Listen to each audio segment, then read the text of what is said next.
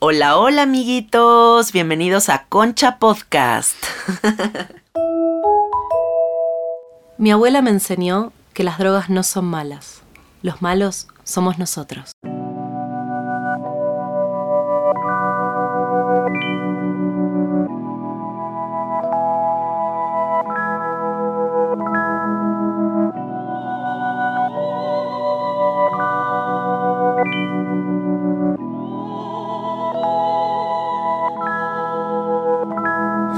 Repartiendo arte, porque esa es mi cualidad.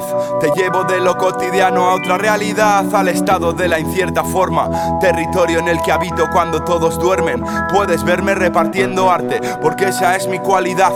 Te llevo de lo cotidiano a otra realidad, al estado de la incierta forma, territorio en el que habito cuando todos duermen. Pasaporte con mi nombre rumbo al infinito. Hay mucho mito, pero nadie ha vuelto y lo ha descrito. Ese es mi reto, estoy saliendo ya de mi esqueleto, dejando ya obsoleto el ámbito de lo concreto. No me limito, traigo el tacto de lo abstracto, nada exacto, un extracto de lo perfecto, nada recto. Concha. Bienvenidos a Concha. En este episodio, Concha con sabiduría psicodélica.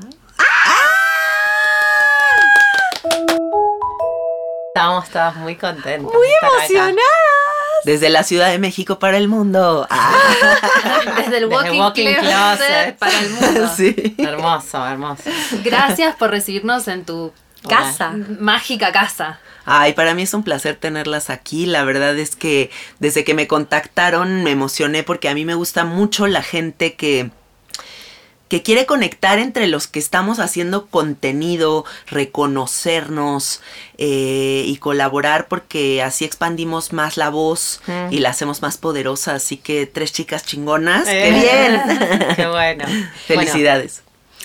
Este episodio eh, es muy interesante, por supuesto que vamos a hablar de psicodelia. Nosotras tenemos un episodio, para todos los que se suman ahora, tenemos un episodio que grabamos durante la pandemia, eh, Concha Psicodélica, donde entramos a la psicodelia de la mano de Enzo Tagliasucci, que es un científico. Entonces hablamos desde un lugar súper... em, de estadísticas, de data, de información precisa y desde un lugar muy de la razón. Es interesantísimo, los invitamos a que lo vuelvan a escuchar, pero hoy, teniendo acá el lujo de estar con Janina, eh, vamos, sentimos que vamos a completar algo de la charla con una parte que quedó mm, de lado en el episodio anterior. Porque los psicodélicos tienen eh, todo un aspecto místico, espiritual, del femenino, de lo que no podemos entender, del misterio. Y de eso queremos hablar hoy. De hecho, te vamos a contar que cuando estábamos pensando en nombres para el episodio, habíamos pensado en Conchamana. ¡Ah! ¡Quedaba buenísimo! Pero no sabíamos si vos te definirías a vos misma como una chamana. ¿Te, te definís a vos misma como una chamana? No, no me defino de esa manera porque mm, si nos vamos a estudiar realmente el significado de la palabra chamanismo, no proviene ni siquiera de México y mm, es muy ambiguo el término, ¿no? Porque se habla de personas que tenían como toda esta parte mágica, que estaban involucrados como en brujería, como en curanderismo, ¿no? Y lo que a mí me gusta es llamarme a mí misma facilitadora, porque de esta manera no pongo una expectativa de parte del participante en la que cuando llegan a tener una ceremonia con psicodélicos conmigo, creen que yo tengo un poder extra para transformarles la vida. A mí me gusta mucho que la gente regrese a través de los psicodélicos a la autonomía, a darnos cuenta de que el único que se está transformando en ese espacio es uno mismo y que lo único que se está abriendo en ese espacio también es uno mismo. Entonces, si yo eh, me pongo un término como facilitadora de un espacio, como alguien que sostiene un proceso, creo que le regreso esa libertad a la persona para poderse experimentar y darse cuenta de que todo el poder y todo lo que se manifiesta le pertenece. Y Anina, y nos gustaría que te presentes, que, que nos cuentes un poco a qué te dedicabas antes y a qué te dedicas ahora, porque hay mucha gente que te conoce, muchas oyentes nuestras te admiran un montón, pero también seguro hay mucha gente que va a decir quién es esta persona con todo esto que está diciendo. Contanos un poco de qué se trata. tu- Gracias. Tu, ser. Pues bueno, de profesión soy periodista. Siempre he sido una persona muy curiosa con los psicodélicos. Eh, desde que tengo uso de razón, como que me, me acuerdo de mí misma viendo películas o contenidos donde la gente experimentaba con psicodélicos y yo decía, es que yo ya quiero ser grande para hacer eso. o sea, de verdad siempre como que he conectado mu- con muchísima curiosidad con esas cosas. Y estudié periodismo y me dediqué mucho tiempo a los medios. Y un día me hablaron de un sapo que le estaba cambiando la vida a la gente y me pareció súper volado, ¿saben? Como la gente se está fumando la secreción de un sapo. Dije, qué locura es esa. ¿Cómo, o llegamos, sea, cómo llegamos hasta ahí, no? ¿Cómo llegamos ya hasta ahí? Porque bueno, una cosa es que uno hace como un hongo, un peyote, ¿no? Pero ya la secreción de un de- animal, de dije, qué cosa más loca. En México era esto. En México, sí. Porque este sapo es endémico solamente de México. Ah. Entonces, bueno, también lo podemos encontrar en la parte de Arizona, ¿no? Porque es el mismo desierto, pero realmente es una práctica que viene de acá. Entonces, eh, me fui a fumar el sapo con este afán periodístico de ¿Cuántos hacer un reportaje. tenías? Pues fue hace casi nueve años. Hace bastante. Ajá, ahorita tengo 36 años, entonces Ajá. más o menos como a los 27 años fue que pasó esto. ¿Ya, Retorno de habías, Saturno. ¿Ya tenías un viaje o, o habías probado otros psicodélicos antes del sapo? Sí, ya había probado varias cosas, como que siempre me había gustado mucho los ácidos y como ese tipo de cosas. Ácidos, no sé cómo se le diga en Argentina, Sí, sí, LSD. LSD. Sí. Ajá. Y mm, O sea que no tenías miedo a los estados alterados de conciencia. nunca Claro. le tuve miedo a los Ay, estados alterados de conciencia. Como que esa, como que ese chip nunca ha estado No en mi vino. persona, Bien. ¿no? Entonces fue como, sí, voy a ir a probar el sapo. Y fui a probar el sapo y cuando lo probé, pues me dio la vuelta. O sea, fue como una experiencia que me voló la cabeza para siempre. Me volví la loca del sapo, ¿no? O sea, me volví con- la loca del quién- sapo. Yo sé que. Perdón que te interrumpa, Sí. además de que soy la interrumpidora ser- serial, pero para vos como que es muy normal. Claro. Digo también como a dónde fuiste, con quién fuiste, porque es súper delicado. No es que uno va a fumar sapo con cualquier persona, o sí, pero no es lo recomendable. Como a, a dónde, a dónde fuiste y por qué elegiste esa persona. Qué bueno que dices eso, porque sí hay que tener mucho cuidado en dónde lo hacemos me y con quién. responsable por las chiquitas que están Claro, claro, podcast. claro que sí. Yo eh, me fui a la tribu Seri a hacer esta práctica con los, de- o sea, me fui directamente a la tribu A la fuente. en el desierto de fuente. Y yo pensaba, ah, pues voy a tener un viaje psicodélico y voy a escribir un artículo increíble. En ese momento yo le freelanceaba textos a Vice, a Rolling Stone, como a revistas muy locochonas que se iban a atrever a hablar de este tipo de cosas. Pero yo regreso el viaje y digo, ¿qué? ¿Cómo crees que esto existe? O sea, Mm. esto me acaba de volar la cabeza para siempre. O sea, esto es el momento que toda mi vida esperé, o sea, este momento de entendimiento sobre la existencia que te, te cambia el corazón, la mente, el entendimiento de la configuración, la Matrix que es real, que no es real, o sea, así como que si todos los libros de espiritualidad de Es repente te te, los insertaran en la cabeza, La- fue la así como diferencia entre la teoría y la práctica, ¿no? Exacto, entonces para mí fue tan impresionante que dediqué un año en mi vida a hacer investigaciones alrededor del sapo, ¿no? Empecé a investigar qué facilitadores exi- existían, qué técnicas utilizaban, qué gramajes servían, por qué sí, por qué no, qué prácticas eran seguras, cuáles no, eh, si realmente esto era una práctica ancestral o lo había descubierto un científico. Me puse a investigar muchísimo y después de un año de investigar, investigar, investigar, un día, estando en la oficina en mi computadora, siendo periodista, volteé y vi toda la oficina y dije, se acabó. Se acabó, no más. O sea, yo ya no voy a ser periodista ni voy a estar aquí en una oficina, me voy a dedicar a los psicodélicos.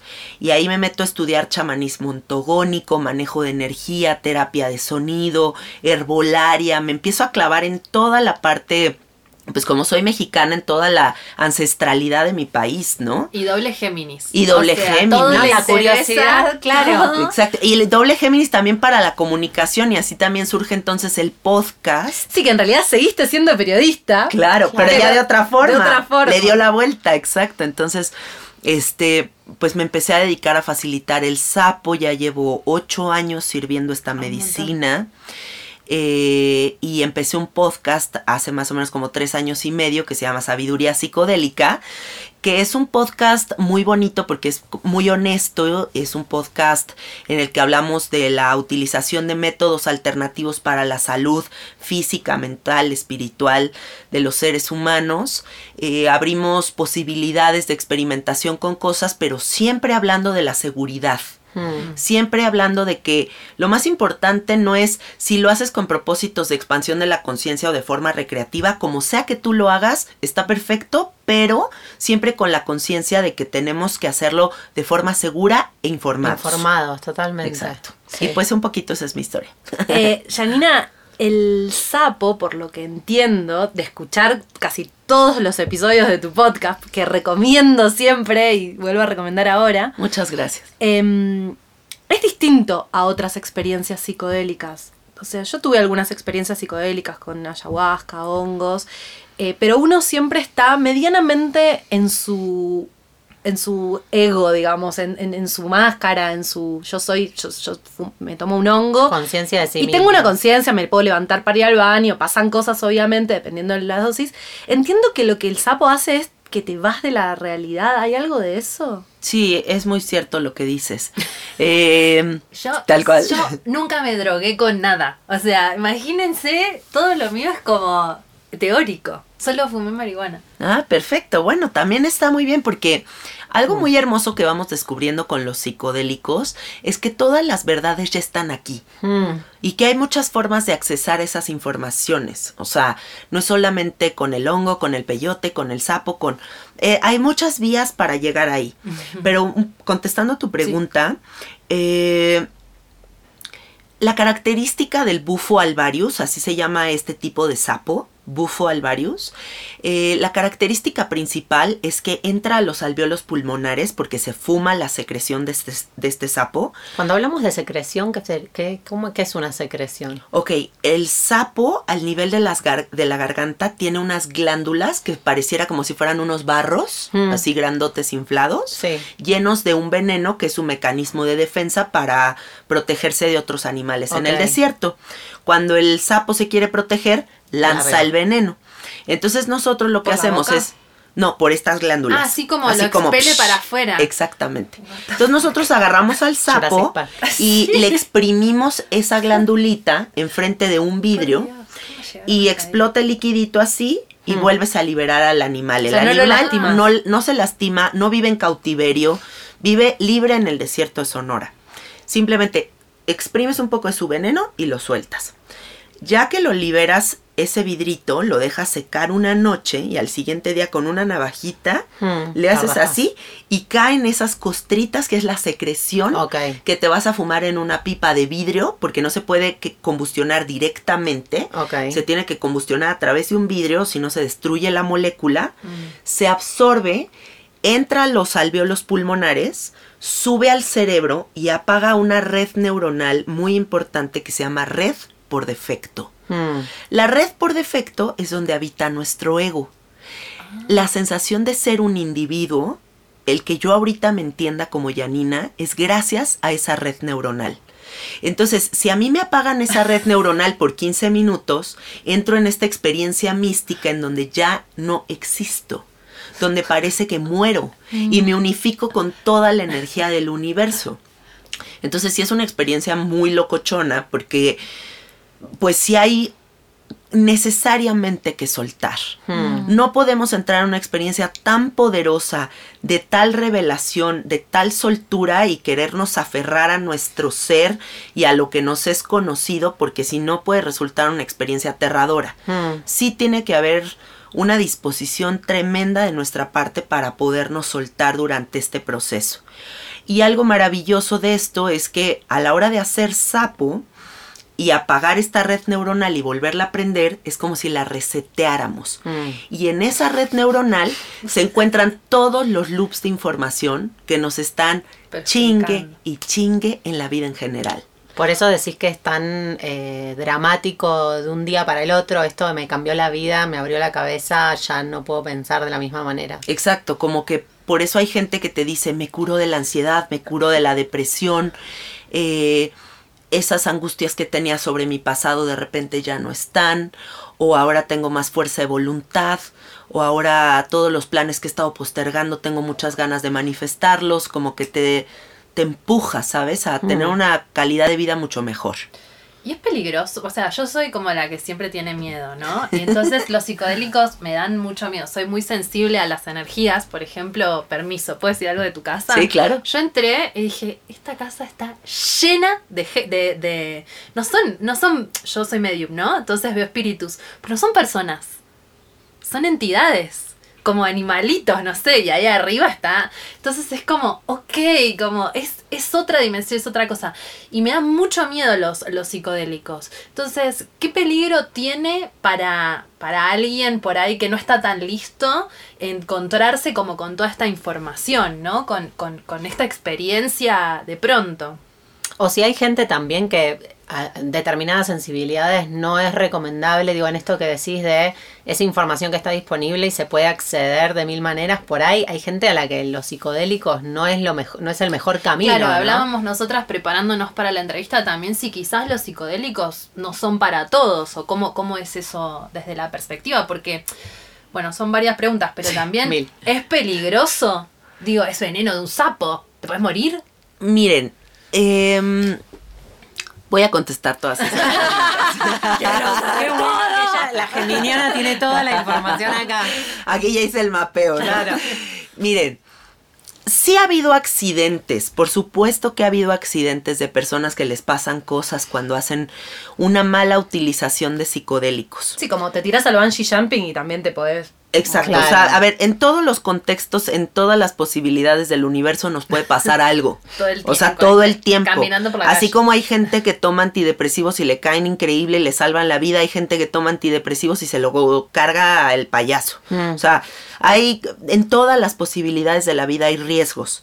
Cuando yo he escuchado de malas prácticas eh, con uso de psicodélicos eh, y, que ha habido accidentes, pues te pones un poco a analizar y dices, ah, pues con razón, ¿no? Ah, es que una persona con esquizofrenia bajo el efecto de cinco medicamentos fue a hacer ayahuasca y se quedó loco. Bueno, ya venía de por sí con una cierta predisposición, ¿no? que se murió alguien ahogado en un cenote fumando sapo. ¿Qué hace una persona fumando sapo en agua? Si vas a perder la conciencia física, te- obviamente te vas a ahogar. ¿Qué hace la gente haciendo sapos sin un guía, sin un facilitador, sin alguien que los contenga? ¿Qué haces eh, haciendo grandes cantidades de ácido? O sea, no sé, como que todo tenemos que ver un poquito el trasfondo. Mm. Ahora, yo sí creo que los psicodélicos son para todos porque, a ver, ¿quién soy yo para decir para quiénes Mm. sí son y para quiénes no son?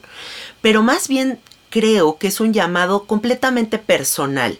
O sea que así Una como vía. habemos personas que tenemos un interés brutal por los psicodélicos, habrá personas que digan, a mí no me interesa abrir esa puerta de entendimiento. Así como habrá personas que en esta reencarnación van a conocer la meditación y gente que nunca va a meditar Hmm. y que en esta reencarnación no le toca conocer esa herramienta, ¿no? Hmm. Entonces, todos son posibilidades. Eh, puede ser, incluso se los digo yo, que soy una persona que he probado muchísimos psicodélicos, que tengas experiencias muy luminosas, muy hermosas, muy fáciles de navegar, y otras experiencias que digas, puta madre, ¿en qué hora me metí en esta? O sea, Pero también te puede pasar sin psicodélicos. Claro. y también, exacto. Vivir solo ya te lleva ese trip. Creo que los psicodélicos, a final de cuentas, son una metáfora de la vida misma. Claro. O sea, va a haber mal viajes, pues sí, también en la vida va a haber mal viajes. Va a haber cosas que vamos a tener que reconocer de nosotros mismos, también va a haber cosas que vamos a reconocer de nosotros mismos. Vamos a tener que hacer una retrospectiva sobre nuestros padres y nuestras familias y nuestras exparejas y también. Eh, tal vez vamos a avanzar muchísimo, sí. Tal vez vamos a retroceder muchísimo, sí. Pero todo es, son posibilidades. Em, hay muchas cosas, pero ya que estamos, ya que entramos por acá, em, mucha gente, y dentro de las cuales muchas veces me incluyo también, a mí me gustan mucho los psicodélicos desde muy chica, va, de muy chica, y no, no tengo miedo, pero sí tengo una suerte de pensar, uy, voy a hacer este viaje de hongos, entonces todos estos problemas que vengo arrastrando se van a resolver como estas, eh, ponerle como un peso de que, bueno, ¿sabes qué? Por ahí no hago terapia cinco años, que fiaca, mejor eh, hago tres veces ayahuasca, se siente más como un camino fácil. ¿Qué tenés para decir sobre eso? No, es muy cierto, o sea, yo creo que todos los seres humanos tenemos una parte muy fantasiosa. todos los seres humanos anhelamos encontrar a la hada mágica de los deseos y por eso es que Walt Disney se ha vuelto tan millonario, ¿no? O sea, y todo ese tipo de caricaturas en donde de repente sale un genio de una lámpara y nos dice, pide tres deseos y de repente eres rico y eres, eh, mides 90, 60, 90 y de repente viajas por el mundo y, o sea, y eres un rapero exitoso, o sea, yo qué sé, ¿no? Pero todos tenemos esta parte en la que nos encanta fantasear con eh, la liberación de nuestro ser, con que todos nuestros problemas se arreglen, con que exista realmente alguien que tenga superpoderes, mm, ¿no? Nos hablan de que es que con una tarotista que no, no, no, ahora sí, ya encontré a alguien que es una pitoniza de verdad, ¿no? Y, y no, o sea, ustedes que están involucradas en toda la parte astrológica, supongo que también saben sobre el tarot, o sea, son energías nuestras que se manifiestan ahí, no es que el que te está enfrente tiene superpoderes. Igual con los chamanes, igual con los facilitadores, con las plantas de poder, todas son puertas para aprender, pero el trabajo verdadero está en la cotidianidad y en los en todos los días de nuestra vida. Yo no creo que nunca vamos a despertar, ni cuando tengamos 85 años, y vamos a decir, ¿saben qué? Hoy sí les puedo decir que yo ya aprendí toda la vida. Claro. Nunca vamos a poder decir eso. O sea, el aprendizaje es infinito, las posibilidades son infinitas y cuando ya nos resolvimos y ya le echamos gana y ya fuimos cinco años a terapia, de repente, ¿qué tal que ahorita me vuelvo mamá y otra vez se me colapsa el mundo y yo digo, no mames, ¿y ahora qué es esto? Y entonces me da la vuelta a la vida y otra vez tengo que comenzar. Entonces, por favor quítenle esa idea a los psicodélicos. De, que un viaje va a resolver lo que no resolviste. De atajo, ¿no? Como de, de, saltar etapas o saltar el dolor, el aprendizaje, lo que sea. Sí, por ahí estás en una depresión fatal y no es que digo, para setear expectativas de la gente que nos escucha. No es que vas a hacer eso, por ahí sí, ¿no? Pero, pero por ahí no por ahí al contrario, te asustás, ves algo tremendo y no te resuelve nada, sino que te queda un montón de preguntas. Algo que me gusta mucho de tu, de tu programa es que muchas veces vos decís, esto va acompañado con terapia. Como que hablas mucho de la terapia, nosotras somos unas re de la terapia. Yo amo la terapia. Y entonces, es, los psicodélicos está bueno acompañarlos con qué? ¿Qué potencia un camino con psicodélicos o una experiencia en psicodélico, en psicodélicos? Mm, yo siempre he dicho que el combo maravilla es hacer psicodélicos con terapia. Porque hay que considerar algo bien importante. Los psicodélicos, las plantas, pertenecen al mundo de la. de, de, lo. de lo noble, de lo bondadoso. ¿no? O sea, la tierra como tal siempre es noble y bondadosa. Y va de la mano del libre albedrío. Entonces el hongo te puede mostrar muchas posibilidades, pero al final te dice, si gustas, lo ejerces. Y la ayahuasca igual te puede mostrar todos los escenarios y todas las soluciones para todos tus problemas, pero tú sales de la ceremonia y podrías cerrar la carpeta y guardarla en el fondo del cajón y volverte a hacer güey. Hmm. Entonces, si nosotros realmente queremos aprovechar estos viajes, tenemos que darles continuidad y la continuidad es seguirnos observando y hablando. Si yo abro un entendimiento muy duro sobre mi pasado y voy y me atrevo y hago una ayahuasca, pero después de eso me voy a meter una terapia gestalt o alguna terapia psicológica chingona y voy a ir un año a escucharme todos mis problemas y cómo es mi madre y cómo es mi padre y cómo fueron mis hermanos y ta ta ta, muy probablemente sí le voy a dar la potencia que, que estoy buscando en esa planta también podemos hablar de que hay gente que sí se hace unos hongos y de un día a otro dejé de fumar para siempre, o dejé de meterme la droga que me estaba metiendo, o dejé de tener relaciones tóxicas. Sí, también hay casos muy milagrosos, pero no quiere decir que a todo el mundo le va increíble. Hmm. Y esto que hablabas del libre albedrío, justo nosotros estamos viajando con un amigo y estuvimos hablando, va, estos días que estuve con él, estuvimos hablando de eso, eh, de los múltiples caminos, de los múltiples universos, como que no me voy a ir por ahí, pero eh, al no haber nunca tomado psicodélicos, vos cuando decís que te muestran múltiples posibilidades, es como potencialidades o visiones posibles de tu vida existente, como si existieran en otra, en otras dimensiones, ¿entendés la, sí, que sí, decir? Pues puede pasar de todo, pero mm, ¿ustedes se acuerdan de estos proyectores de acetato que tenían nuestros abuelitos? Y que va uno poniendo así las, laminitas y de repente se proyectan. Mm. Imagínense que los psicodélicos es ese proyector de todas las experiencias de tu vida.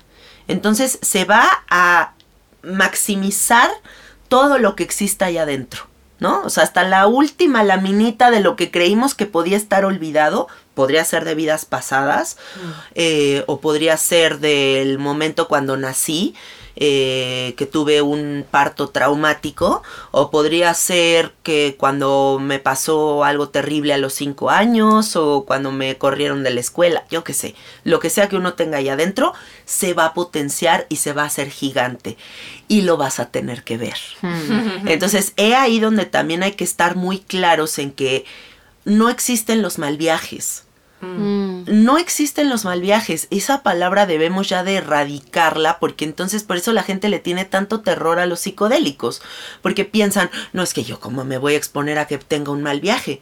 No tienes un mal viaje. Tienes una experiencia de introspección en donde vas a tener que ver la mierda que no has querido ver por los últimos 10 años. De eso se trata indefectiblemente, digo, en esto, ¿qué, qué es lo que te muestran? Digo, porque en esto que preguntaba Dal, hay un montón de cosas por mostrar de uno mismo, hay un montón de cosas que uno no conoce. Que la, planta decide, uno intenciona qué es lo que quiere ir a ver, es una conversación entre esa intención y lo que la planta destaca o proyecta. Depende de la planta, dependen muchas cosas, pero por ejemplo voy a ponerme en el contexto ayahuasca. Dale. En la ayahuasca participan varias cosas. Número uno, pues la planta, el brebaje que te están ofreciendo. Hay ayahuascas más suavecitas, hay ayahuascas más fuertes, depende de la potencia de la ayahuasca que te van a dar. Los facilitadores son sumamente importantes porque la música que van a hacer durante el proceso va a ser gran parte de tu viaje. El otro día veía un documental en YouTube sobre una secta española donde imagínate que la gente está en ayahuasca y empiezan a poner la voz de un líder de porque tienes que obedecer y tienes que ser mm. parte de esto y o sea, o imagínense ir a una ayahuasca luminosa, hermosa con los facilitadores que sus letras son porque el amor y la unidad y el perdón y o sea, es otro pedo, ¿no? y las letras van mm. influyendo mucho en tu viaje.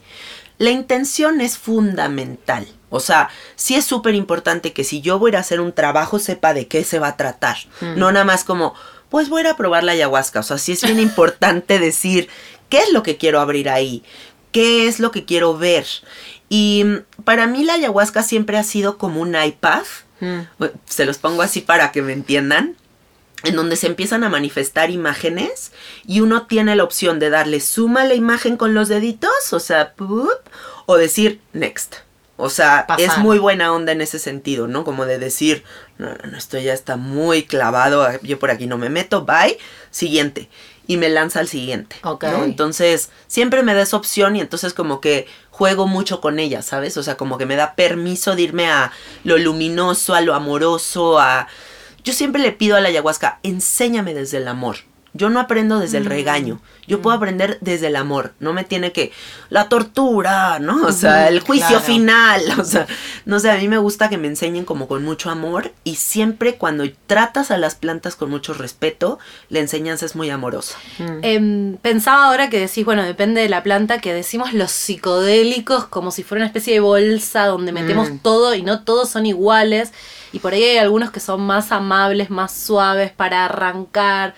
Eh, ¿Podés hacernos una mini descripción de los más, aunque sea de los más conocidos y, y qué te parecen para quiénes serían? No, no para quiénes serían, pero ¿De que- qué se tratan de qué los se viajes, trata. ¿no? trabaja Sí. cada uno, porque Claro. es como una llave, cada llave abre una puerta distinta. Sí, yo les digo puertas de percepción, Mm. ¿no? Eh, sí, puedo hacerles un resumen. Yo soy mexicana, así que aquí es el reino de los psicodélicos. Les voy a hablar de las que he probado aquí en mi país. Sí, yo Eh, pensaba también si te. Digo, a ella le debe pasar así porque es su naturaleza, También. ¿entendés? Como que siento que es tu, tu, tu realidad. Sí, y aquí en México así es nuestra realidad. O sea, aquí no es tabú. Bueno, por lo menos yo con la gente Claro. que me junto no es tabú. No es como, hizo ayahuasca. No, o sea, no, al contrario, es como que todos en la mesa y que, ay, ¿cómo te fue este fin en la ayahuasca? Ah, a mí también. O sea, todos hablamos de ese tipo de cosas. Bueno, yo creo eh, que son diferentes aviones. Todas las plantas de poder son diferentes aviones, pero mismo destino. ¿No? O sea, o diferentes aerolíneas, pero van hacia el mismo lugar que es la Me conciencia. sirve la analogía, muy graciosa, porque al otro día viajamos por una aerolínea de acá, medio de los buses rápidos, y te mandan una encuesta, ¿no? ¿Cómo fue tu experiencia? Me sirve la analogía, es como, a ver, ¿qué te pasó con la ayahuasca? Pues este es igual, o sea, a ver, todos, el mismo destino es, quiero expandir mi conciencia, quiero abrirme al camino del autoconocimiento, quiero saber quién soy, cuál es el propósito de mi vida, qué es realmente mi esencia, no lo que me enseñaron mis padres, no lo que dice la sociedad, qué soy yo, ¿no? Eh, entonces, bueno, empecemos con el peyote, que es la planta endémica por excelencia de México. Es un cactus psico- psicodélico que se encuentra en el desierto.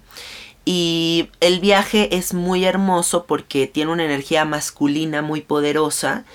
Se le llama el abuelo y se muestra la sabiduría de un abuelo que te guía en tu viaje para que puedas entender muchas cosas de tu vida, de la existencia, de la configuración del universo, de lo que necesites perdonar. em, a mí me parece que el peyote es muy alienígena, que siempre hay como ciertas apariciones como de extraterrestres, como, o sea, como que yo siempre he visto como platillos voladores, como cosas así. Hay muchas personas que practican el peyote en ceremonias con fuego y eh, durante el viaje estás viendo el fuego y las visiones se manifiestan en el Ah. fuego. Ay, qué espectacular. Entonces Sí. tú en el fuego puedes ver escenas de tu infancia o ves a un... eh, siempre es- hay mucha gente que habla de que hay un ciervo azul, así hay un... un ¿cómo Un avatar del, tocó del peyote. Un Ajá, un, un animalito, hay, hay muchos animalitos en el peyote también, ¿no? Está como muy relacionado a todos los animales. La visión es muy apegada al arte huichol, que son Mm. una de las tribus que resguardan esta tradición, y también los rarámuris, entonces se ve mucho como su cosmovisión presente en el viaje. Eh, por otro lado están los hongos alucinógenos que se encuentran en todo el país, o sea, hay hongos por todos lados. Aquí en México es de que casi que caminas y te encuentras hongos, o sea, hay hongos por todos lados. Y el mes en donde más hongos hay es hongosto, porque es porque es el mes que más llueve, entonces es cuando salen los honguitos, tanto de la caca de las vacas como en las praderas. Y hay muchísimos tipos de hongos, pero el hongo más potente y más hermoso de México se llama derrumbe. Y es el hongo que tomó eh, Jimi Hendrix, los Beatles, eh, Janis Joplin y todas estas celebridades que estuvieron viniendo aquí a México a hacer hongos con María Sabina. Y que fue cuando se popularizó como toda la cultura de los psicodélicos, gracias a estas visitas de estas personas a conocer esta maravillosa curandera. El hongo a mí me parece que conecta con la inocencia de nuestra infancia, nos vuelve un niño de nuevo y nos conecta con esa medicina tan poderosa que es la nobleza y la bondad. ¿No? Cuando no estás maleado, cuando no tienes miedo, cuando no tienes preocupaciones, cuando eres otra vez esa alma pura que confía en el universo y que puede sentir esa expansión en donde solamente quiero abrazarlas y solamente quiero darles amor y quiero clavarme a ver una hojita y el pastito por mucho tiempo y jugar con una flor y treparme un árbol como si fuera un niño chiquito de nuevo y quedarme contemplando el cielo y decir, wow, ¿qué es esto? ¿No? Y todo te resulta fascinante. A mí me parece que el hongo es una, una maravillosa medicina para revisitar el planeta y volvernos a asombrar, ¿no? De lo perfecto que es todo lo que está aquí. Luego eh, está la ayahuasca, que no es endémica de México, es más como peruana y colombiana, pero ya se está creciendo ayahuasca aquí en México. Y la ayahuasca es un viaje muy hermoso en donde se conecta con una abuela sabia, la energía es femenina. Y el viaje puede ser muy diverso para cada persona, pero básicamente hay una cierta pérdida de control en donde delegamos el control de nuestra mente a una sabiduría que nos va a mostrar lo que sea que tengamos que ver para mm. sanar. Y para sanar no solamente a nosotros, sino sanar a nuestras familias y por lo tanto sanar a la sociedad. Es un trabajo en colectivo. Es mucho, es, mucho, es un trabajo muy poderoso porque si yo entiendo, tú también entiendes. Y si yo desanudo, también ustedes desanudan. Y así, por eso hay tanta gente que está despertando a la conciencia, porque se está haciendo un trabajo colectivo, ¿no? Todo esto de la pandemia, todo no es una coincidencia, todo esto. Bueno, el ayahuasca a mí también me parece que va muy de la mano de la música, que es muy importante la música medicina, la música también como medicina. Eh, y la ayahuasca a mí me parece que te deja en un estado de gracia y inspiración tremendo, ¿no? Los mejores podcasts, los mejores escritos, los mejores trabajos que he hecho en mi vida ha sido después de ayahuasca. O sea, de verdad a mí me deja como conectada a la fuente y descargo unas cosas de ahí que digo, wow, qué maravilla. Luego, eh, pues bueno, yo he probado la iboga, que es una raíz africana, que también fue una experiencia muy fuerte porque es un viaje de 36 horas. Es el viaje más largo de todos y es un viaje que como es de una raíz, pues es muy subterráneo, ¿no? Es como muy de ir al inframundo. ¿Cómo se toma? Eh, se toma como a cucharadas, o sea, se pulveriza la raíz y se toma a cucharadas, sabe muy feo, sabe como muy amargo. Mm. Casi todas las plantas de poder tienen un sabor muy fuerte. Yo creo que su sabiduría va de la mano de ese saborcito así de, ay, cabrón, ¿no? Y bueno, la iboga eh, nos permite navegar en el mundo de los sueños. Es como si estuviéramos en el mundo de lo onírico y empezáramos a ver toda la configuración fantástica que existe dentro de nuestro ser. Y también podemos observar desde fuera cómo es que opera nuestro cerebro cómo es nuestro pensamiento.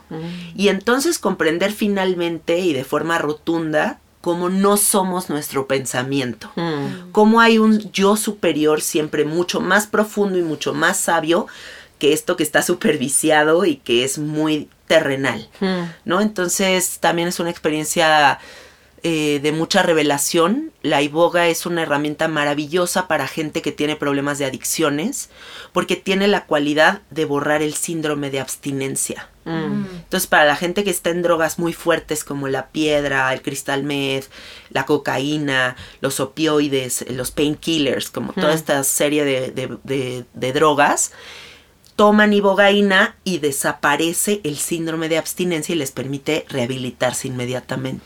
Es una locura esto, porque mucha gente en, eh, todavía se, se, meten a los psicodélicos en la bolsa de las drogas, ¿no es cierto? Sí. Y, eh, y yo entiendo, y lo hablamos creo en el episodio anterior, que los psicodélicos no son adictivos, a diferencia de la cocaína, de otras drogas más sintéticas que realmente llevan a una adicción y a un montón de consecuencias. No es que te haces una ayahuasca y estás al día siguiente, me quiero tomar otra ayahuasca. O sea, no adictivos químicamente, ¿no? Capaz psicológicamente, es como, sería diferente en tal caso. ¿Son adictivos? ¿Qué? Yo bueno, primero me gustaría decirles que científicamente comprobado, los psicodélicos no generan adicción. ¿Por qué nunca van a generar adicción? Porque son unos golpes de verdad tan tremendos No puedes estar todo que el no puedes así. estar adicto a eso. O sea, yo no puedo estar adicta a que todo el día me confronten de esa manera. O sea, yo no tengo el valor para estar abriendo esa puerta cada tercer día porque de verdad no puedo. No o sea, no ¿a qué hora bajás. lo integro? O sea, no, no ¿A puedo, no puedo. O sea, exacto, a qué hora trabajo y eh, Claro. tengo mi vida cotidiana. O sea, no. Eh, científicamente no generan adicción. Sí eh, es, es verdad que hay una tendencia mundial muy cabrona, una moda muy cabrona de utilización excesiva de psicodélicos. Es innegable. O sea, sí está sucediendo. Pero también no me gusta la mentalidad de la gente que dice, pero ¿por qué si ya tomaste una ayahuasca con No, sí. esa no fue suficiente? ¿Por qué no entendiste todo sobre tu vida a la primera?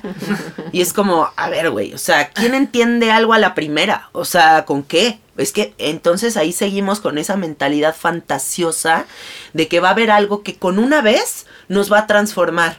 ¿No? Y que siempre ya me curé, mira, estoy poca madre, ya para siempre estoy Sí, poca es como madre. que decís, medito una semana y ya está. No, tenés que meditar toda tu vida. Exacto. Si. También siento que sin haber consumido, como en, en esta, en este viaje de estar inmersa en tu universo y por las cosas que, que leí, porque sí disfruto mucho de leer sobre, sobre, sobre las entidades y las entidades de las plantas, siento que las plantas son como, no personas, pero eh, seres, ¿no? Como entidades, como, ah, bueno, hola, soy esto. Y Sí. después te vas conociendo y es como cualquier tipo de relación, te vas relacionando y eso se va perfeccionando y hay un ida y vuelta, tiene que ver con un proceso también, ¿no?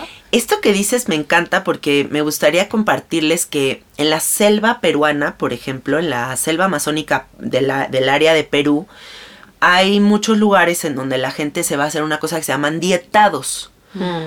Los dietados son procesos largos en donde te aíslas en la selva, en medio de una, imagínate, una mini chocita en medio de la Amazonía, en un voto de silencio, en ayuno, por 30 días y solamente conectas con una planta. Se hace una dieta que se llaman palos y conectas con un palo, ¿no? Entonces haz de cuenta que te toca conectar con la chuchuhuasqui o como con alguna planta, ¿no? Y esa planta empieza a hablarte en los sueños todas las noches y empiezas a reconocerla como una entidad, empiezas a reconocer la sabiduría de esa planta como Que tal. puede no ser psicodélica. Puede ser no psicodélica, simplemente es como que voy a inventar algo, la menta o cualquier planta tiene su sí. propia su espíritu. energía, su espíritu, claro, Entonces es, es ir entendiendo el espíritu de cada una de las plantas y la sabiduría que tiene, ¿no? Entonces sí, claro, hay una, una, toda una configuración detrás de cada una de las plantas. Y cada una es totalmente como las personas, todas Sí. diferentes de las otras. O sea que en realidad vos decías no hay diferencia, volviendo un poco a la pregunta de la adicción, eh, esto de que está esta moda de que ahora es verdad que hay un resurgimiento, Mm. los hongos están en Sí, el mainstream, lados. es como En la ropa. en la ropa, mira, yo tengo ahora esto de hongos, yo estoy ahora, me obsesioné con los hongos, pero siento que por un lado es una moda que puede ser cuestionable porque, digo, se banaliza algo que tiene un- una tradición, que tiene una entidad, que tiene, que son puertas poderosas de aprendizaje y de repente uno se las mete en una fiesta y me parece que pierde un poco el valor.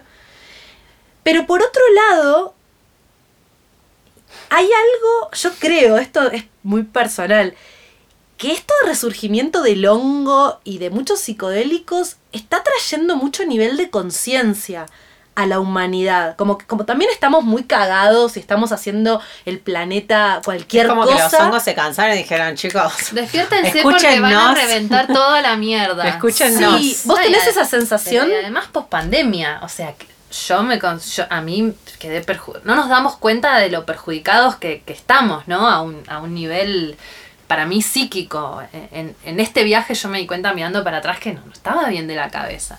Y digo, como, como todo esto, como decir, bueno, quizás ahora es momento de empezar a consumir estas cosas para...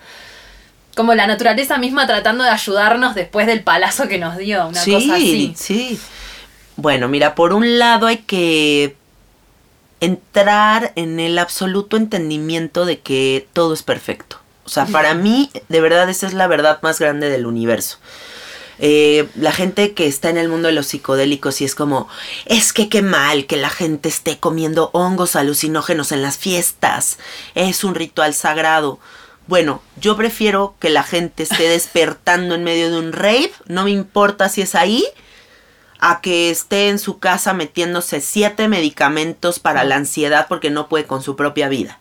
O sea, si se sobreusan los hongos, el, el hongo es lo más autosustentable del universo es el futuro de la humanidad. O sea, en un futuro todos vamos a tener Declaraciones. fuertes declaraciones.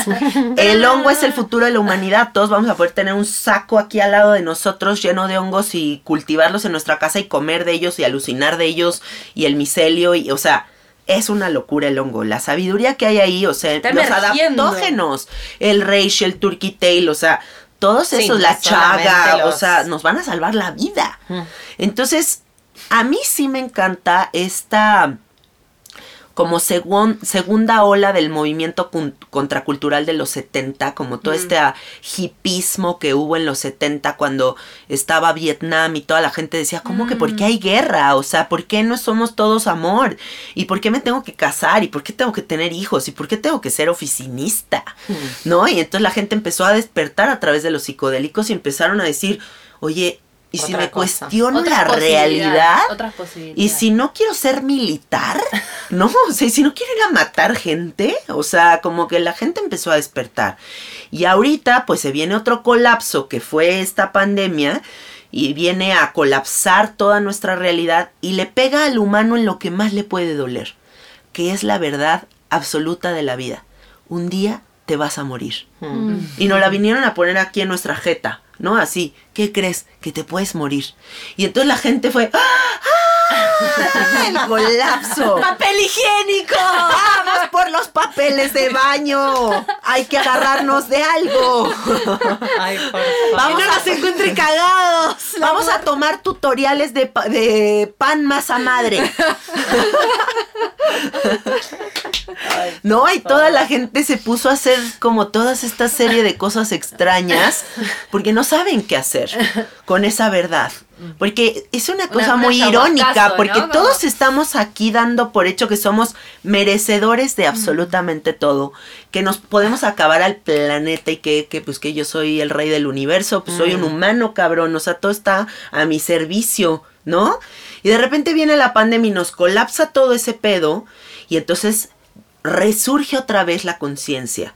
Porque ya me doy cuenta de que si no trabajo en mi conciencia y se viene otro colapso, ahora sí voy a valer madre. O sea, ahora sí necesito trabajar en mi persona porque está muy cabrón. Mm. Entonces, ¿con qué trabajo? Pues con lo que pueda. Voy al psicólogo, me tomo una microdosis, me hago hongos, voy a la ayahuasca, eh, voy a la terapia de ángeles, empiezo a leer el tarot, yo qué sé, pero la gente empezó a conectarse con temáticas que nosotros, a lo mejor y cuando comenzamos con nuestros podcasts eran más tabú y ahora vemos cómo hay una, un interés brutal, ¿no? Por los temas. Siento que hay algo, también pensaba en, en lo que vos decías, que son, eh, cuando arrancamos que dijiste me gusta más facilitadora que chamana, porque siento que el trabajo siempre es personal, que el que se sana es uno mismo, y siento que estas medicinas eh, psicodélicas son básicamente la puerta a que uno pueda acceder a trabajar con uno mismo solo, porque no hay nada. Cuando estás en esos viajes estás vos. Y venimos de muchos años, sobre todo en la cultura occidental, de religiones organizadas, donde siempre hay alguien que te tiene El que salvar. salvar. El médico, el Claro. terapeuta, el cura, no sé qué. Que por lo general es un hombre. Es un hombre, por lo Te general. perdona. Que te, no, y que te guíe, que te dice. Y cómo el poder que tienen, y cómo muchos sectores de la sociedad le temen también a estas medicinas, porque el poder de decir, la verdad está dentro Sos mío. vos. Y esto abre puertas que puedo yo misma tener criterio para decidir qué hacer con mi vida. Si quiero tener hijos, si, no quiero- si quiero ser militar, si, si quiero no hablar más con mi mamá porque me doy cuenta que no, no sé. Entonces creo que a, a nivel individual son repotentes, pero a nivel colectivo, que se empiece a, a- a, mm, expandir esto de la forma que sea, es muy. puede, puede generar cambios muy interesantes en unos años. Ya está pasando. Ya está pasando y mm, a mí me emociona mucho, la verdad. Sí. Algo muy impactante de mi trabajo es... Imagínense, yo he estado ocho años sentada observando los procesos de miles de personas bajo el efecto del sapo. Y después del sapo la gente además está hiper abierta y me cuenta toda su vida, ¿no? Entonces me he vuelto una especie como de antropóloga de las emociones humanas. Me estoy dando cuenta todo el tiempo qué está pasando, qué está pasando, cuál es el constante que está ahí. Mm. Y lo que más miedo le da a la gente, el terror más grande de la humanidad, es darse cuenta de que ellos son Dios. O sea, darte cuenta que tú eres el único creador, rey y señor o señora de tu universo. Y que entonces ya esa responsabilidad tiene que cortar lazos con la victimización, con echar culpas, con postergar, pero es que la suerte, pero la no suerte, pero no. A ver, cabrón, tú eres el único responsable de tu existencia. Y agarrar eso y, y sostenerlo nos da un miedo Mal. espantoso. Es insoportable. Es insoportable. Es insoportable. Porque es como, verga, ¿A quién ¿y ahora qué hago con esto? O sea, ya no hay pretexto, ¿no? No, y cuando estamos culturalmente eh, seteados en que no podemos, ¿no? En esto que decía Jime, de que siempre se nos dijo que había otro que sabía, otro que nos salvaba, otro que puede. Más las mujeres, creo también, ¿no? Como que hay algo de ese poder que es eh, inimaginable, de Sí. alguna manera. Y te hago una pregunta, cuando vos decís mi trabajo, o sea, vos de qué, traba- de qué, trabajas es una pregunta un poco, pero ¿a qué te dedicas específicamente? ¿Haces esto, no sé si dice Tomás, pero trabajás con sapos solamente? ¿Haces guía, haces sesiones personales? Como, ¿Cuál es tu, tu día Yo a día con trabajo- tu trabajo, digamos? Yo hago muchas cosas, soy Geminiana, Géminis. Géminis. Géminis, Géminis, y ¿Géminis de ascendente o de Luna? Virgo. Gem- Luna en Virgo. Ah, toda la energía del tema. Ajá. Perfecto. Entonces, em, bueno, tengo el podcast, Bien. que es mi bebito máximo que adoro. O sea, adoro hacer sabiduría psicodélica.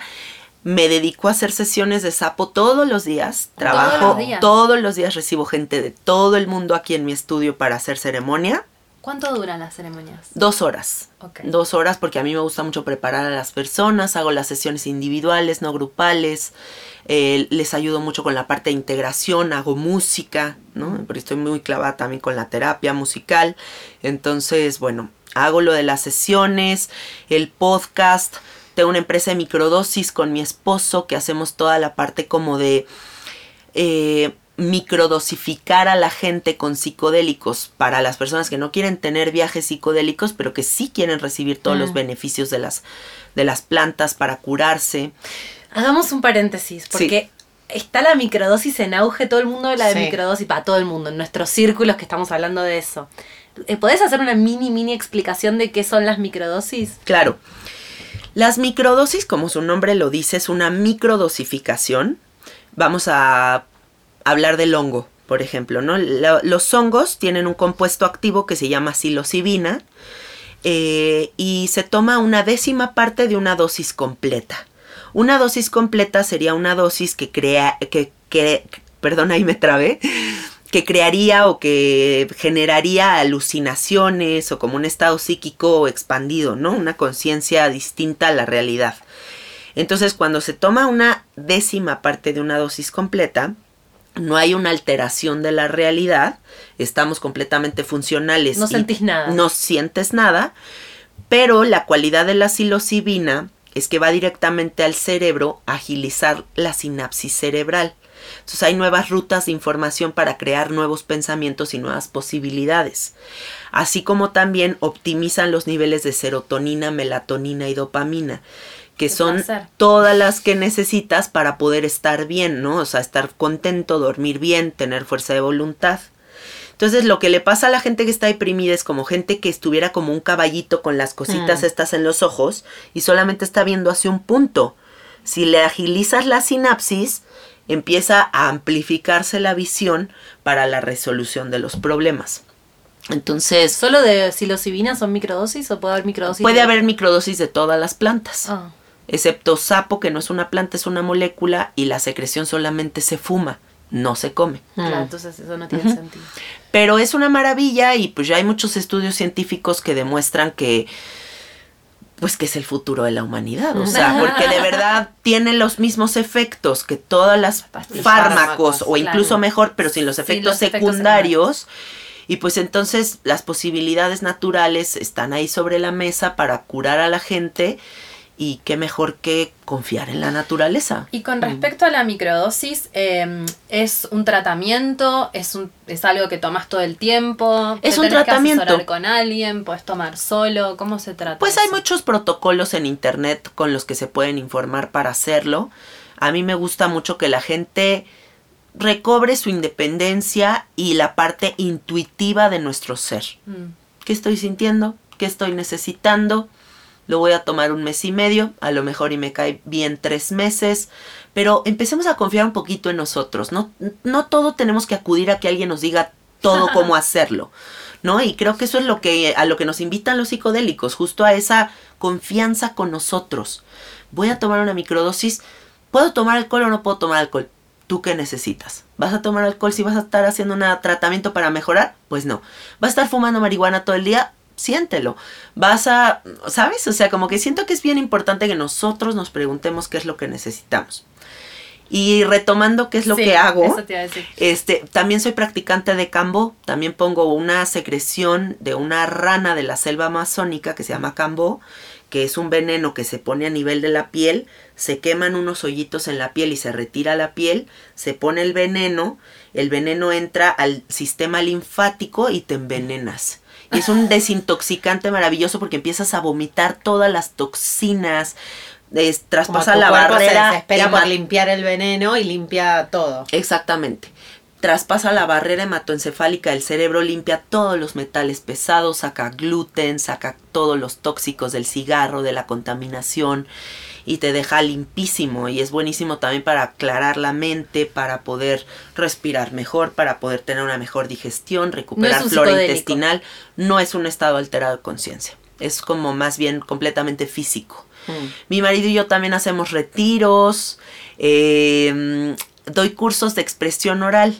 A mí me gusta mucho que la gente recobre el poder de su voz, pero no desde un lugar académico, sino más bien desde un lugar como muy mágico, ¿no? O sea, como entender cómo la palabra es la manifestación de nuestro espíritu en esta realidad y recorrer, hacer como un recorrido a través de tu historia y darte cuenta en qué parte perdiste esa- ese poder Mm. para comunicarte. Y bueno, varias cosas más, Y pero ahí ando. cositas, pero eso Sí. más que nada. Yo tengo una pregunta con respecto a la importancia de, del facilitador cuando vas a hacer una experiencia, sobre todo si no tenés eh, mucha experiencia y definitivamente creo que hay psicodélicos que está bueno hacerlos en un contexto muy cuidado. Tengo dos preguntas. Entonces, ¿qué cosas tener en cuenta a la hora de un facil de, de elegir, elegir. el facilitador? ¿Es lo mismo un facilitador hombre que un facilitador, una facilitadora mujer? Em, ¿Cómo, ¿Cómo, si yo me quiero meter con mucha responsabilidad, cómo, cómo te parece que son, que está bueno entrar? Hay miles de formas, ¿no? O sea, hay muchas cosas que debemos de considerar antes de elegir un facilitador, pero me gustaría decir como las principales. Primero, pregúntate a ti qué es lo que te hace sentir cómoda, ¿no? O sea, si tú prefieres ir con una facilitadora mujer o un facilitador hombre, porque tú te sentirías en más confianza con una energía femenina una energía masculina, eh, siempre hay que tomar en cuenta que en estos estados alterados o expandidos de conciencia se pierde la conexión con esta realidad. Entonces muchas veces, por ejemplo, en el sapo, pues no estamos en conciencia de nuestro cuerpo físico.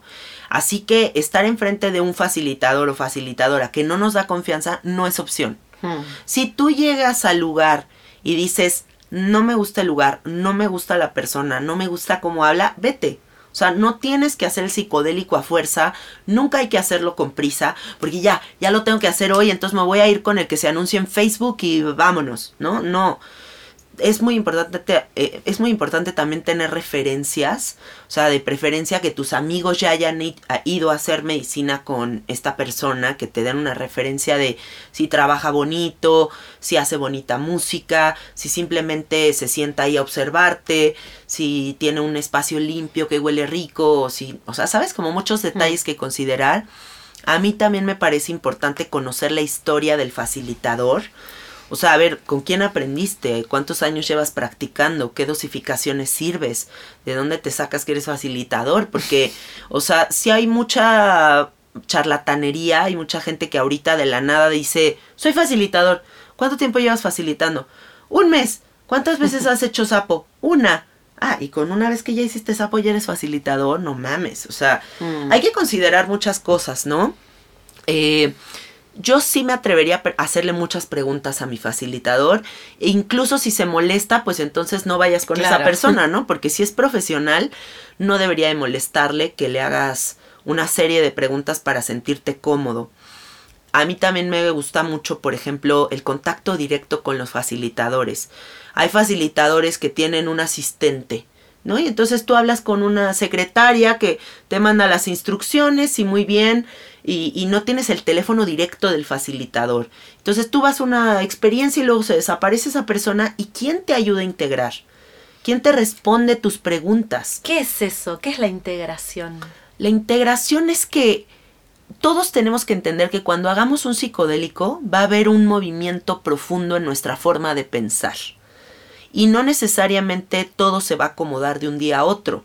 Porque si a mí se me viene un colapso de todas las cosas en las que yo me echo güey, de todos mis miedos y de todo lo que he ocultado durante toda mi vida y de repente la planta me lo saca a, la luz y lo tengo que ver, después de eso necesito ayuda. No puedo yo solita pretender tener un colapso de esa magnitud y al siguiente día voy a mi oficina a trabajar, todo va a estar bien, ¿no? Pues necesito un psicólogo y un facilitador que me vayan acompañando en ese proceso para que yo no me sienta sola, ni sienta que ya me quedé loca, ni, ¿sabes? O sea, como muchos sentimientos que se van a abrir. Entonces, la, el acompañamiento es fundamental. Si tu facilitador no te pregunta cuestiones médicas antes de servirte, Eso es re importante. vete. O sea, eso es lo más peligroso que existe. Si no te preguntas si hay historial psiquiátrico en tu familia, si estás bajo el efecto de algún medicamento, si eres asmático, si tienes problemas cardíacos, eh, si tomas pastillas para adelgazar, si tomas pastillas eh, para el déficit de atención, que son anfetaminas que aceleran el corazón, hay miles de cosas que considerar. Entonces, todo esto nos da indicadores de si el facilitador es profesional y responsable o si es Y una amoroso, persona que está queriendo hacer dinero nada más. Mm. Y amoroso, porque también aquí está involucrada una relación muy íntima. O sea, estás a punto de abrir una puerta bien delicada de tu psique y tienes que hacerlo de la mano de alguien que te dé confianza. Mm. Y por último, este consejo que me parece el más hermoso de todos. Si tú al facilitador que eliges, más allá de la planta que te va a facilitar, no te daría confianza que te dé un consejo de la vida, no abras esa puerta con él. Tiene que ser una persona que lo que habla eh, va de acuerdo a lo que predica, ¿sabes? O sea, como o lo que sirve. Yo no puedo ser una buena facilitadora si no trabajo en mí. Mm. Yo todo el tiempo tengo que trabajar en mí para ser una buena facilitadora.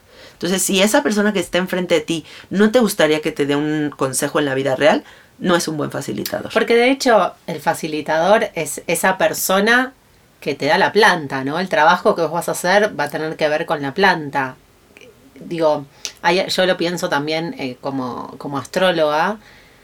Mucho de lo que sucede en mis consultas tiene que ver con que yo hago mi propia terapia y, y me, me analizo, digo, porque lo que está eh, funcionando como puente en el caso de las plantas es la planta, pero vos tenés que estar ahí, eh, digo, tiene que ser una persona con la que resuenes más allá de lo que vas a compartir. Sí. Más allá de que te va a dar una planta, ¿no? Sí, Como que- quizás no todos los facilitadores son para todas las personas. A veces también hablamos de eso, porque muchas veces, bueno, yo que trabajo en el- mm, también en el mundo del esoterismo, para mí alguien me re resulta y me súper resuena y se lo recomiendo a alguien y la otra persona me dice, la verdad que Nada que ver. nada que ver. Mm. Sí. Es algo también vibratorio, ¿no? Sí, incluso pasa mucho que como nunca nos queremos hacer responsables de lo que se abrió en nuestra experiencia, la gente tiende a echarle la culpa al Mm. facilitador, Mm. ¿no? O sea, no, No, no, no, yo no soy un controlador ni un loco. O sea, lo que pasa es que esa Me pinche. Yanina, no mames, que, que el- vieja loca, ¿no? y realmente, pues no, yo no es que tenga una varita mágica y dirigí su viaje hacia algún lugar extraño. Pues lo que se abre es la psique de la persona. Pero muchas veces no queremos reconocer eso que se abre en ese espacio. Y entramos en una época como de duelo en la que decimos, ¿a quién le echo la culpa? ¿Con Mm. quién me Sí, emputo? ¿no? proyección, ¿no? Eh, Sí. eh, maten a- no maten al mensajero sería. Exactamente. Y yo tengo una pregunta con respecto a la preparación para estas, estas cosillas. ¿Cómo, ¿Cómo llegar? ¿Cómo, tipo, que tomas un colectivo, bajas acá y te tomas el sapo? No, habrá que hacer una detox, una meditación antes. ¿Cómo, cómo aterrizas en, en la sesión? Yo creo que lo más importante de todo es empezar a meditar. O sea, vayan a ser psicodélicos o no, de verdad la meditación es margen. Fundamental. con vos, sí. Porque nosotros ya estamos viviendo en un grado de velocidad muy tremendo, estamos moviéndonos con mucha rapidez, la inmediatez del teléfono nos tiene como con una sed de, de obtener todo el tiempo, de es- estimularnos todo el tiempo muy fuerte y tenemos que recobrar ese espacio en donde conciliamos el silencio. Tenemos que volver a conectarnos con nosotros y observarnos y tener aunque sea 15 minutos al día de una pausa absoluta en donde nos damos cuenta de que nosotros somos esa pausa. Y si no empiezas a practicar eso, muy difícilmente la mente loca va a poder navegar un psicodélico correctamente porque la mente está como un pinche Pokémon poseído. Y de repente pues le das todavía una planta y pues ¡pum! O sea, se explota. O sea, es que te te vuelves loco. Entonces tenemos que empezar a tener espacios de más disciplina, de silencio, de alimentación, de cariño con nosotros, de cultivo de, de- de la tierra, de, o sea, como mucha más conciencia para poder abrir estas puertas. Mm. Porque no nada más así de la mente loca de repente me meto a la ayahuasca. O sea, yo creo que lo primero es meditar. Mm. Y punto y aparte de eso, cuando vayan a hacer cada una de las plantas, sus facilitadores les pedirán diferentes cosas. Hay dietas chamánicas que se requieren para la ayahuasca, hay dietas chamánicas para el peyote, hay dietas chamánicas para el hongo, hay una dieta específica para el sapo, ¿no? Hay cosas distintas que se requieren y la consideración siempre de las contraindicaciones. Me parece re importante. Vos tenés eh, con tu marido, creo que hicieron un episodio sobre Sí, las cosas que no hacer eh, cuando uno toma psicodélicos, que les recomiendo a todos que lo escuchen porque hablan en mucho detalle de esto, pero estaría bueno eh, contar cuándo no hacerlos, cuándo no estaría bueno, o qué cosas tener en cuenta, de decir, che, la verdad me parece que por ahí en este momento no. ¿Qué, qué cosas serían contraindicaciones de alguna manera? Mm, bueno, depende qué es lo que tú estés buscando. Porque, por ejemplo, vamos a poner eh, diferentes escenarios. Supongamos que muere alguien muy cercano a mí y yo entro en un duelo muy duro, ¿no? En, en un duelo de muchísima tristeza y no sé qué hacer con esa tristeza. Yo, Yanina, iría a hacer ayahuasca inmediatamente o iría a hacer un sapo inmediatamente porque a mí me gusta entrar en esos espacios de entendimiento que me recuerdan que la muerte es natural. ¿No? Que, que para allá vamos todos. Entonces ese recordatorio podría ayudarme mucho en mi duelo. Podría llorar mucho, podría ser un mal viaje, como la gente lo llamaría, ¿no? Porque estaría yo colapsada en la ceremonia. ¡Ah! Pues sí, pero me caería delicioso, ¿no? O podría ser que estoy en el momento más luminoso de mi vida y estoy ahorita muy completa y muy satisfecha con la persona que soy y entonces ahorita no quiero hacer plantas de poder porque estoy muy bien ahorita aquí en la tercera dimensión. Todo está bien ahorita. Pero a lo mejor ya avanzo tantito y me pasa algo muy duro que otra vez requiero volver a ir a hacer una consultoría. O necesito inspiración para un próximo proyecto muy espiritual que voy a hacer de X cosa y quiero ir a consultar con la planta. Eh, no creo que exista como esta línea de cuándo sí, cuándo no, porque podrías estar en el momento más hermoso de tu vida y que te vaya divino o que te vaya fatal, o podrías estar en el peor momento de tu vida y que te vaya divino o te vaya fatal.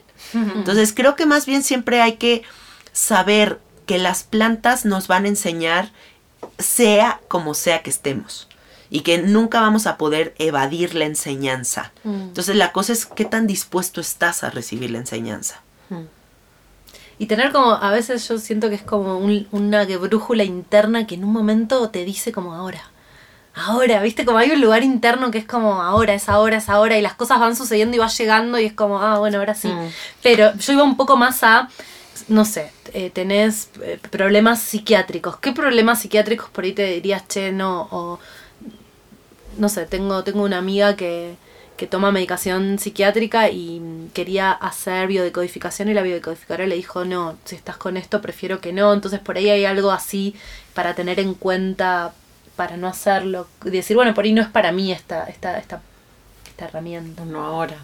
Yo creo que si tienes problemas psiquiátricos como esquizofrenia, bipolaridad, algún tipo de psicosis, depresiones muy severas, sí tienes que consultar con tu médico. Mm. Y sobre todo si estás bajo el efecto de algún medicamento, Claro. porque los medicamentos lanzan una orden y la ayahuasca, los hongos, el peyote, el sapo lanzan otra orden. y ahí se pueden cruzar cables y puede pasar cosas fatales. Ha habido gente que se muere. Mm. Ha habido gente que se muere porque tiene una diabetes tremenda y le piden un ayuno prolongado para ir a hacer ayahuasca y en la ayahuasca se muere. Claro. O sea, sí han pasado accidentes, ¿no? O sea, entonces sí hay muchas contraindicaciones, sobre todo médicas, que es súper importante considerar. Hay plantas, hay moléculas, hay medicinas que aceleran el ritmo cardíaco. Entonces, si una persona tiene un bypass, si una persona tiene este un soplo en el corazón, si tiene X condiciones, pues tampoco creo que sea prudente. Creo que esa persona se podría ir más por la vía de la yoga, la meditación, este, otro tipo de, de medicinas poderosísimas Ah. que existen, ¿no? Creo que lo más importante es evitar riesgos, o sea, no con este afán de experimentarnos y resolvernos rápidamente a través de las plantas, pongamos en riesgo nuestras vidas.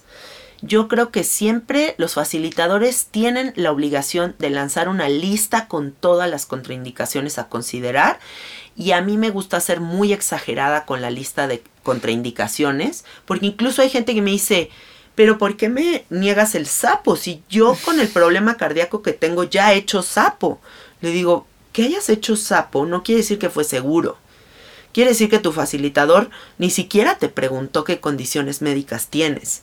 ¿No? Entonces, yo para evitar riesgos prefiero ser muy exagerada. Y te hago una pre- Esto, por ejemplo, ¿es legal? En México sí. El sapo es legal. En México Puedes hay ser una facilitadora. En México hay dos vías para la ilegalidad, cosechadas y creadas. la pregunta, ¿no? Sí, sí, como chupaba que ya-. Bueno, no publicamos entonces el podcast. No, en México hay dos vías para la ilegalidad, cosechado y creado. Creado en un laborato- laboratorio, creado, eh, cosechado quiere decir cre- que crezca en la tierra.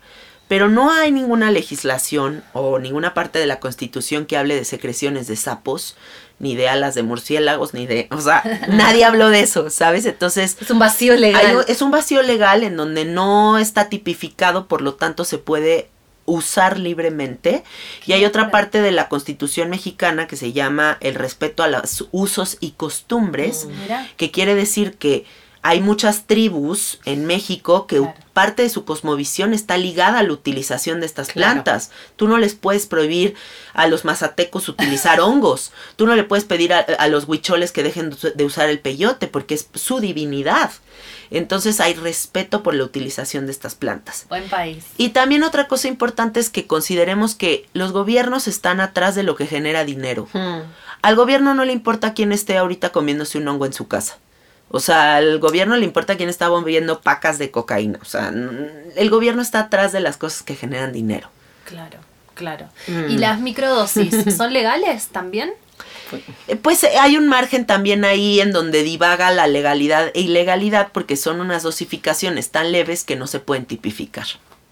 Pero ahí, ahí si efectivamente las investigaciones empiezan a tener eh, los resultados que se espera y empieza a ser Vox Populi y la gente deja de tomar fármacos y empieza a tomar Ahí se va a microdosis, ahí, Ahí se va a empezar a poner ahí cabrona se va la a cosa. Sí, exacto. O quién sabe qué Esa- vaya a pasar. Es ahora. ¿no? Es Es ahora. ahora. De que... Por eso que- nací justo en este momento. Claro, como internet cuando todo era gratis, ¿viste? Y no tenías que pagar Claro. por el espacio en Google. Sí, sí, sí, totalmente. Es ahora. O los podcasts, ¿no? Como es ahora también. Sí. ¿Hay algo que, que tengas ganas de, de contarnos que sientas que no hayamos hablado, compartir para nuestra, Mm, nuestros Yo te escuché oyentes. decir en una entrevista algo que me resultaba muy interesante porque en esta fantasía que tenemos todos a la hora de, de, creer que nos podemos salvar y que los psicodélicos quizás es una manera y nos salteamos cosas que sufr- de- del sufrimiento, como un poco esto de que decís, lo más importante es el trabajo acá, ¿no? Acá en, en, en esta dimensión. Como si, si estos viajes, estos aviones que nos tomamos a, a esas otras, a otros estados, en realidad tienen, esto de la integración tiene que ver con poder vivir una vida cotidiana, ¿no? No estamos diciendo tenés que estar iluminado y, y nunca más vas a tener un enojo porque estás de hongos, ¿viste? O porque tomas microdosis. Nunca, nunca te vas a pelear con nadie porque ahora eh, tu, tu estado de conciencia está ampliado.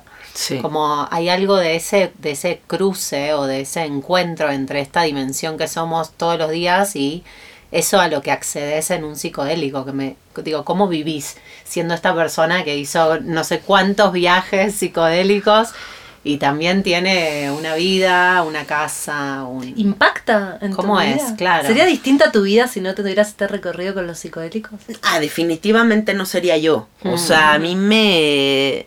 Es que ya la psicodelia ya para mí ya no es ni siquiera en el viaje. O sea, yo ya la última epifanía que tuve después de la iboga es que no hay nada más psicodélico que la realidad. Sí. O sea, esto, ya esto, es loquísimo. O sea, ahorita qué pedo, aquí en las que- cuatro, hola, ¿cómo estás? Siendo humana, sí, o sea, que what the dijimos- fuck, o sea, dijimos es muy tripeado. también, Es muy tripeado. Este, imagínate tener un hijo, parir y ah, un ser que no sé de dónde vino, la experiencia de no sé de dónde vengo, ni sé cuándo me voy a morir, ni sé qué es la muerte, pero aquí estoy. O sea, todo ya es muy volado, o sea, todo es muy volado y lo que a mí me gusta reconocer es que yo vengo a ser humana. Mm, O sea, no vengo nada más a flotar en lo etéreo y en lo volado de los psicodélicos, sino yo vengo aquí a ser una humana que, que caga, que va al baño, que, que come, que un día estoy de huevos y otro día estoy de un genio que dices, ay, ¿qué le pasa a esta mujer? Y un día soy súper linda con alguien y otro día le digo, chinga tu madre a alguien. O sea, soy todo eso. mm. Y si dejamos de idealizar al ser perfecto mágico y simplemente nos enfocamos en estar presentes con lo que somos día a día, vamos a tener una vida mucho más profunda y mucho más verdadera, porque pues es que el futuro y el pasado pues están eh, son como sueños, o sea, son como cosas que se desvanecen. Lo único verdadero que tenemos es el presente. Entonces, ¿qué estoy siendo en este instante? o qué estoy aprovechando en este instante o qué estoy agradeciendo en este instante porque la experiencia humana ya me parece fascinante como tal. Eh, tenemos que de verdad quitarnos la parte fantasiosa de que los facilitadores o la gente que hace un chingo de psicodélicos tiene una verdad que los demás no tienen. No. Yo conozco gente de un grado de sabiduría y de profundidad que nunca ha probado nada en su vida. Eh, y también conozco gente que ha hecho muchísimas medicinas y dices, no mames, cállate. O sea, ¿qué estás diciendo? ¿No? Entonces, de todo hay en el universo, todo es válido y regresemos otra vez a este principio de todo, Todo es perfecto. perfecto. y habemos quienes van a conocer ciertas cosas y otros que no y unos juegan un papel del malvado y otros juegan el papel del bueno y así está la configuración perfecta del universo. Mm. ¿Y vos sentís que... mm, eh, va, o sea, yo- es como una, una pregunta también que, que le decía a Jime. ¿Sentís que esa, ah, como que esas entidades quedan en vos? Después es como si fueras por la vida vinculada a eso, aunque no lo estés tomando en ese momento o aunque haya pasado un tiempo y que lo hayas tomado. Siento que, que eso ya queda como en tu, en tu energía o en tu, en tu, en tu vida, no sé cómo decirlo bien. Pues todo, ¿no? Todo tiene un impacto en nuestra energía. Todo va modificando nuestra percepción para bien o para mal. Así como el trauma, como lo más luminoso, ¿no? Va formando parte de nuestra historia y de cómo reaccionamos y de cómo nos involucramos con otras personas, incluso de cómo hablamos, ¿no? De la confianza que tenemos con las cosas, eh, si vivimos en abundancia, en carencia, o sea, todo, todo tiene que ver. Pero yo creo que sobre todo hablando de la parte como cuando la gente cree mucho en las energías, ¿no? Y me hacen mucho esta pregunta como de, oye, ¿y tú que abres todos estos espacios energéticos? ¿No te da miedo que se queden cosas pegadas a tu ser? Voy a citar una frase que me dijo un día una amiga que nunca voy a olvidar iba yo a ir a una ceremonia de ayahuasca que participaban 100 personas. Mm. Y yo dije, wow, 100 personas en ayahuasca, es que eso, qué miedo que se me vaya a pegar algo, ¿no? Entonces le hablé a esta amiga y le dije, oye, dame algún consejo para protegerme. Me dijo, mi amor, mi am-", porque habla ya muy amoroso, ¿no? Además, mi amor preciosa, mira, escúchame muy bien. Con ese corazón tan bueno que tú tienes, con ese corazón tan luminoso, esa es tu protección más poderosa. Siempre. O sea, nunca se te va a pegar nada mientras tú seas esa persona bondadosa que crea su propia realidad. Y eso me gustaría decirle a la gente, ¿no? Que confíen en que si ustedes vibran en amor y en bondad y en confianza, no hay bicho, no hay brujería, no hay cosas que se nos peguen. O sea, tú, cuando tu energía es fuerte y poderosa y confías y agradeces, eso es lo que recibes. Bueno. Gran mensaje. Gran mensaje para cerrar. Ay, me quedé solo con ganas de, de. Porque estuvimos hablando muy teórico, como de que nos cuentes alguna experiencia o la más graciosa o la más loco, lo más loco que te pasó con un psicodélico que digas, no, esto es una locura. No sé si te, debes tener ¿Tenés mil. un viaje favorito? Sí. No, un viaje favorito está muy difícil porque la verdad sí, o sea, es que a mí más joven sí me dio una época de mucha experimentación con LSD, o sea, yo no sé cuánto LSD he comido en mi vida, ¿no? Que Pero es un psicodélico el LSD también. sí, es un psicodélico. Por ejemplo, a mi boda llegué en LSD. O sea, sí, como que empecé a ver que me estaba estresando con la boda y dije, no, no, no, yo voy a llegar flotando al altar. Y lo más bonito fue que cuando llegué al altar, eh, le dije en secreto a mi marido, estoy en LSD. Y Alfredo volteó y me dijo, yo también. Ah. Y nos, y nos empezamos a besar porque Ah. nos pareció demasiado mágico, como obvio me tenía que casar Claro. contigo. Y la gente en la boda empezó a gritar, no espérense, porque ya ves que te tienes que besar hasta que te dicen que te beses, ¿no? Eh, pero bueno, me han pasado demasiadas cosas locas en psicodélicos. De hecho, este año voy a sacar un libro de todas mis anécdotas en psicodélicos, Ay, pero les puedo contar una Era rápida. Eh, les puedo contar una rápida que es este. Hay un castillo psicodélico abandonado en San Luis Potosí que se llama, bueno, en ¿Qué una un parte que se llama? Gilitla. ¿Qué sería un castillo? Un castillo, un castillo así como muy psicodélico que ahí lo construyó un señor que se llamaba Sir Edward James, que era un güey muy psicodélico, un Sir de Inglaterra. Psicodélico en que lo hizo alguien psicodélico y flashó una cosa muy rara. Ubican este pintor que se llama Escher. Sí. O sea, imagínense Escher, Ah. pero hecho castillo real. Ah, ok. O sea, un castillo psicodélico en medio de la selva. Y entonces eh, tú vas a este lugar a recorrerlo y es eh, muy surrealista porque ahí Leonora Carrington, Dalí, Mm. Picasso y toda la gente surrealista de esa época iban a viajar ahí. O sea, es un lugar loquísimo. ¿Él vivía ahí? Él vivía ahí. Ah, era su casa. Su, su castillo donde todos sus amigos psicodélicos se metían cosas y viajaban, ¿no? Imagínate que se- dicen los, las personas que viven ahí que llegaban con camiones de semillas de orquídeas que repartió por todos lados. Entonces también hay una vegetación y unas plantas y unas flores que no Mm. puedes creer. Hay una concha, hablando de concha, hay una concha que, eh, imagínense, es una como una piedra labrada en forma de una concha Sí. Y ¿De una vulva o de, de una, de una vulva, de una vulva abajo de una cascada. Ay. Entonces los Oh. surrealistas se acostaban así en la concha y les caía el agua. Y era como el ¿Se renacer. puede ir a este lugar? Se puede ir a o este sea, lugar. Mañana nos Ganazo. estamos tomando Gilitla se llama, vayan, es una cosa loquísima. Bueno, entonces yo ahí llegué con mis amigas lo- locochonas que son súper también LSD y nos dimos una gota completa de un LSD potentísimo. Y tuvimos un viaje alucinógeno por todo este lugar maravilloso. Y me acuerdo que estaba tan fuerte el LSD que yo empecé a caminar como si fuera un astronauta. Porque la, ya el piso ya era como pantanoso para mí, ¿no? O sea, aunque el piso es sólido y mi viaje era un piso que yo no sabía si había fango o como cómo era el piso. Entonces me fui pegada a una pared así caminando.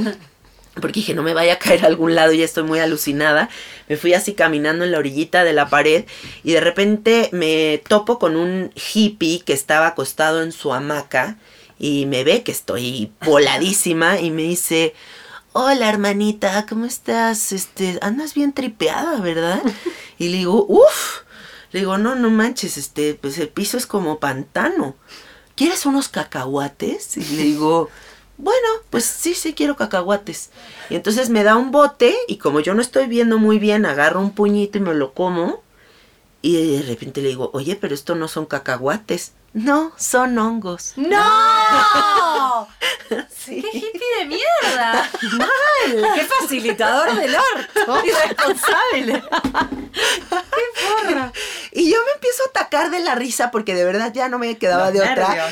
Y mis amigas venían atrás de mí también caminando así en filita y les digo, oigan que si quieren cacahuates. y mis amigas también se comen los hongos. No. Y entramos en este hippie flip que se llama. Cuando mezclas hongos con LSD se llama hippie flip. Ah, Y, y nos pasaron cosas loquísimas esa noche. Entre, entre ellas, imagínense que había un performance como muy experimental, muy Jodorowskiano, unas mujeres encueradas con las chichis pintadas de quién sabe qué colores, ¿no? Y hacían como performance y así. Y de repente está así todo el... porque era un rave, ¿no? En la noche. Y estamos así todas paraditas, súper viajadas y de repente la del performance empieza a caminar viéndome a los ojos así directo hacia mí. Y yo dije, no, por favor, ¿no? O sea, ya sabes, como este pánico escénico así de, ay, no, no, no, ¿por qué a mí, no? Y se viene caminando así lento, lento, lento, lento hasta mí y llega a mí, me pellizco un pezón y se va. Le dije, ¿qué?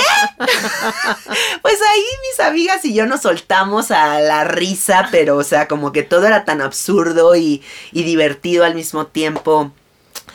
Y nada, o sea, pues muy divertido. ay, por favor, quiero ir a ese lugar Sí, sí, ya. sí, ya anotando. Tienen que ir, ¿eh? Tienen que ir. Gilitla con X para ¿Desde que la Ciudad de vayan. México está lejos? Pues sí, como unas siete horas, yo creo, manejando. Pero bueno, pueden agarrar tal vez un camión y llegan para allá. Hmm. Bueno. Pero es, es como un... ¿de ¿Qué es ahora? ¿Un centro cultural? Sí, exacto. Ahora Ah. pagas tu entrada y recorres Disney. todo este lugar. Disney psicodélico. En medio de la selva. Sí. No sirve.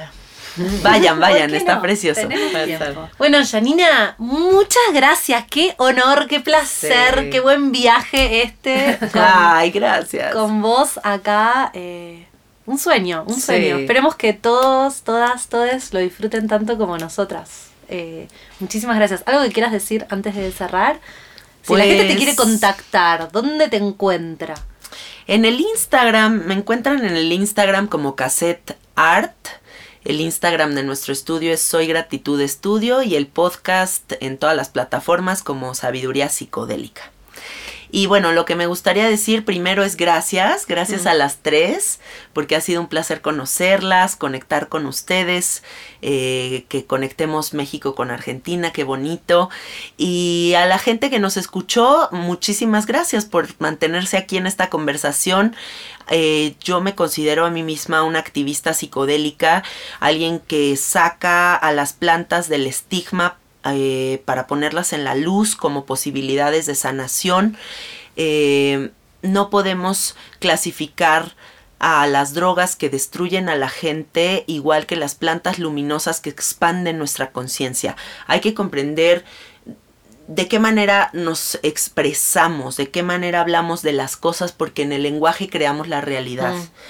No podemos decirle drogadicto a alguien que va a hacer ayahuasca.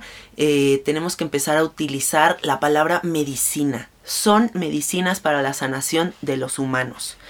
Y pues nada, desearles una vida muy feliz, muy clara, muy fluida y nada más. Gracias. Muchas Gracias. gracias. Concha.